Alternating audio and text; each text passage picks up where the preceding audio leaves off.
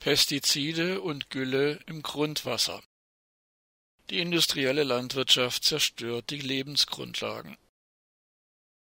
Laut aktuellen Untersuchungen übersteigt die Pestizidbelastung im Grundwasser vielerorts die gesetzlichen Grenzwerte.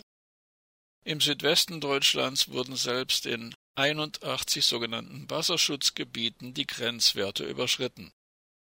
Zudem verursacht die industrielle Landwirtschaft mit einem übermäßigen Ausbringen von Gülle seit vielen Jahren in den Böden und im Grundwasser eine steigende Nitratbelastung. Dennoch wird die industrielle Landwirtschaft mit Subventionen überschüttet und bei Verbrechen schaut die Berliner Parteienpolitik weg. Im Falle der industriellen Landwirtschaft von Bauern zu reden, ist irreführend auch wenn dies nach wie vor in den Mainstream-Medien Usus ist.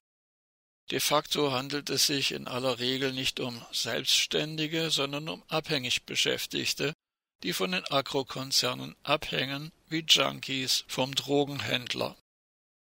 Allein die Biolandwirtschaft ist in der Lage, die Ernährung der Menschheit ohne eine Zerstörung der Lebensgrundlagen zu gewährleisten. Seit Jahrzehnten beweist sie in der Praxis, dass Landwirtschaft ohne Pestizide möglich ist, und mit ihrer Selbstverpflichtung, beim Tierbestand feste Obergrenzen einzuhalten, sorgt sie dafür, dass in ihrem Verantwortungsbereich nicht mehr Gülle auf die Felder ausgebracht wird, als ökologisch verträglich ist. Doch nach wie vor verseucht eine Mehrheit der landwirtschaftlichen Betriebe in verbrecherischer Weise Land und Wasser und rottet immer mehr Insekten und Vögel in immer schnellerer Folge aus. Allein in Baden-Württemberg, das seit 2011 angeblich von Grün in der Landesregierung dominiert wird, wurden die Rückstände von Pestiziden im Zeitraum von 2014 bis 2018 in über 60 Prozent der 2000 Messstellen in sogenannten Wasserschutzgebieten nachgewiesen. Dies geht aus einer Untersuchung des Verbandes der Energie- und Wasserwirtschaft VFEW hervor. Durch die verbrecherische Pestizid- und Güllepraxis wird es immer aufwendiger und teurer, das Trinkwasser aufzubereiten. Indirekt verantwortlich hierfür ist an erster Stelle die Agroindustrie, wie VFEW Geschäftsführer Thorsten Höck zu Recht hervorhob. Doch nach wie vor muss die Allgemeinheit für die steigenden Kosten aufkommen.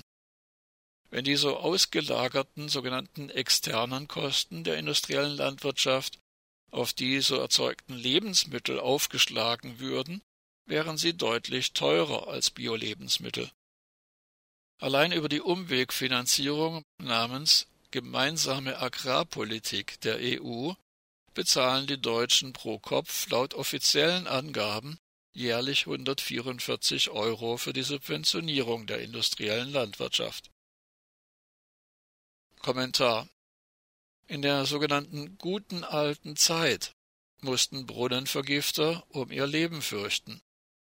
Heute ist ihnen erlaubt, öffentlich in Berlin dagegen zu protestieren, dass ihre Existenz vernichtet werde, wenn sie nicht weiter das Grundwasser vergiften, Insekten und Vögel ausrotten und Küken lebendig schreddern dürfen.